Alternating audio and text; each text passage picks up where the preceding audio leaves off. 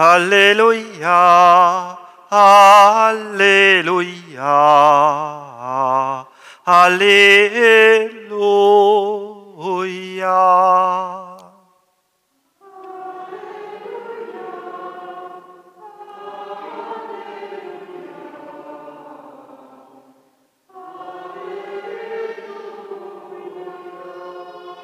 Geht hinaus in die ganze Welt und verkündet das Evangelium allen Geschöpfen. Halleluja, Halleluja, Halleluja. Der Herr sei mit euch. Wir hören aus dem heiligen Evangelium nach Markus.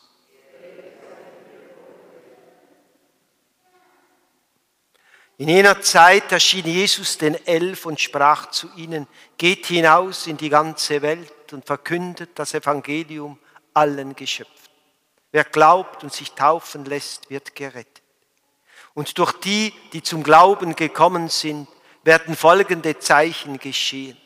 In meinem Namen werden sie Dämonen austreiben. Sie werden in neuen Sprachen reden. Wenn sie Schlangen anfassen oder tödliches Gift trinken, wird es ihnen nicht schaden. Und die Kranken, denen sie die Hände auflegen, werden gesund werden. Nachdem Jesus der Herr dies zu ihnen gesagt hatte, wurde er in den Himmel aufgenommen und setzte sich zur Rechten Gottes. Sie aber zogen aus und predigten überall. Der Herr stand ihnen bei und bekräftigte die Verkündigung durch die Zeichen, die er geschehen ließ. Frohbotschaft unseres Herrn Jesus Christus.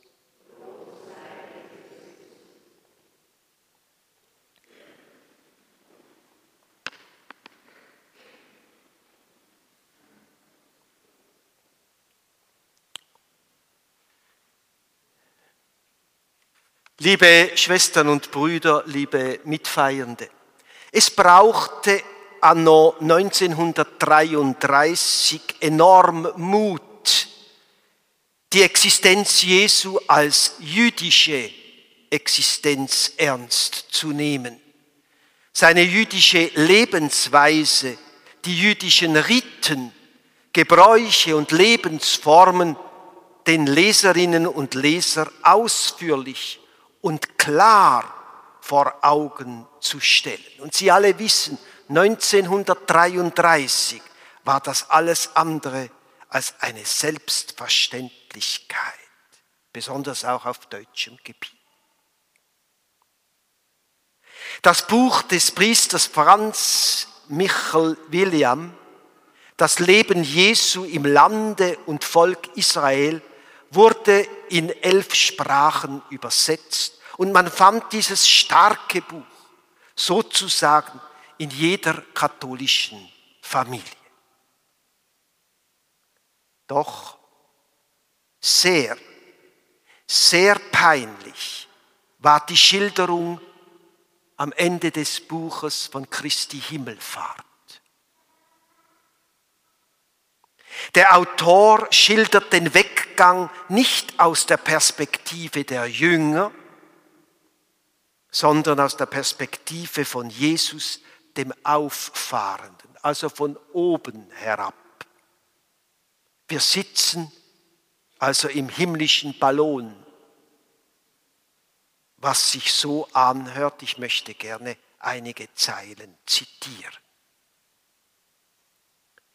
Auf dem Ölberg sah Jesus weit um die Städten, die sein irdisches Dasein von der Geburt bis zum Tode geheiligt hatte. Gegen Osten auf der Höhe dehnte sich in braun, bleichen Tönen die Wüste Juda hin. Hinter ihr sah er die Furche des Jordans. Gegen Westen erblickte er von den Stadtmauern draußen den Kalvarienberg, gegen Süden die Gefilde von Bethlehem. Dieser Blick wurde immer umfassender, je höher er stieg.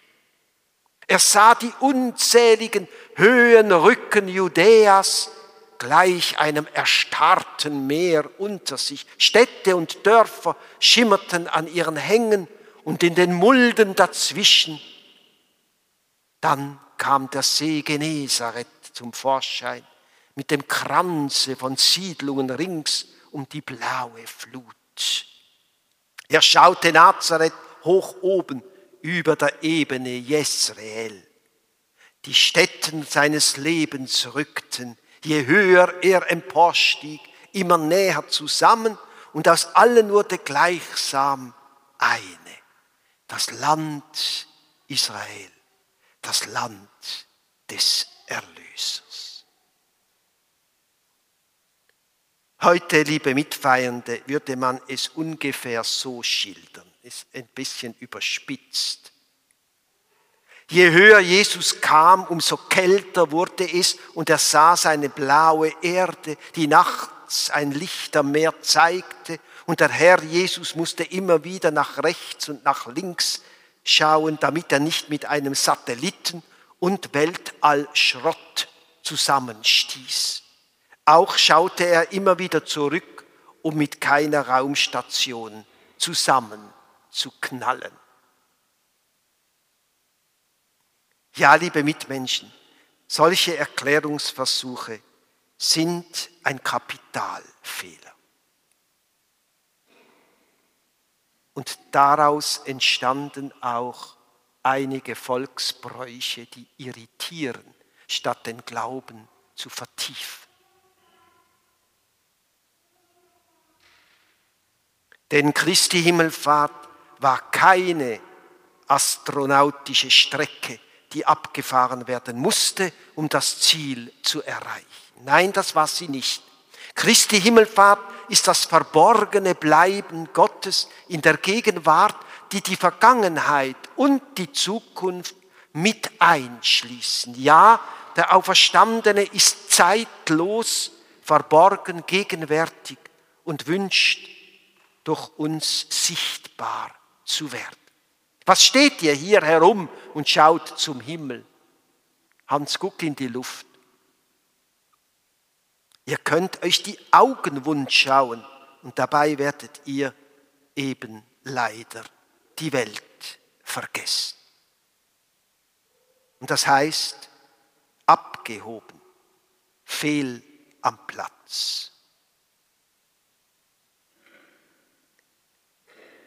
Die Spitalseelsorgerin Ulrike Altherr hat ein Fünfzeiler über Christi Himmelfahrt geschrieben, der mich im Gegensatz zu den anderen Zeilen und hoffentlich auch Sie sehr anspricht. Jesus gekommen vom Himmel, hast du den Himmel auf die Erde gebracht. Himmelfahrt zeigt, deine Wurzeln sind im Himmel. Du wächst von oben nach unten. Dank dir sind auch wir schon oben verwurzelt. Dank dir sind wir schon oben verwurzelt. Er und auch wir sind schon im Himmel verwurzelt. Die Wurzel ist unsichtbar und gibt dem ganzen Gewächs, ich will sagen, dem ganzen Geschehen Halt. Jesus tief verbunden, fest verwurzelt mit dem mütterlichen Vater, brachte die Kunde, das befreiende, erlösende auf die Erde. Nichts konnte ihn umwerfen, nichts konnte ihn entwurzeln. Himmelfahrt, er geht zu seinen Wurzeln zurück, um seine Großtaten über die ganze Erde wachsen zu lassen. Damit ist das Werk des Heiligen Geistes gemeint. Denn der Geist des Herrn erfüllt das All, das Ganze, das Allumfassende.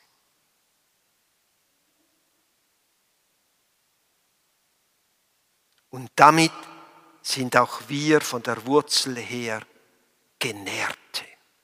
Und wer von der Wurzel her genährt wird, ist Teil der Wurzel und somit hat Paulus recht, wenn er sagte, unsere Heimat, und ich ergänze, unsere Wurzeln, die sind im Himmel.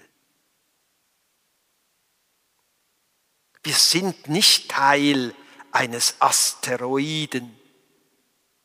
Nein, das sind wir nicht, die jetzt und wenn wir die Augen schließen, im Unbekannten umherschwirren und einst im schwarzen Loch verschwinden. Nein. Liebe Mitfeiernde, Christi Himmelfahrt beinhaltet immer das österliche Geschehen. Ostern, Himmelfahrt, Pfingsten ist ein Fest. Beinhaltet immer die Auferstehung. Das Fest erinnert uns an jenen Ostermorgen, an dem Jesus die Jüngerinnen und Jünger anhauchte. Am Morgen schon Pfingsten. Das ist die geistige Zeugung, die in Erwartung sein schenkt und zugleich ermöglicht und befähigt zu gebären. Erwartende und Gebärende. In meinem Namen werden sie Großtaten vollbringen. Wir haben sie gehört im Evangelium.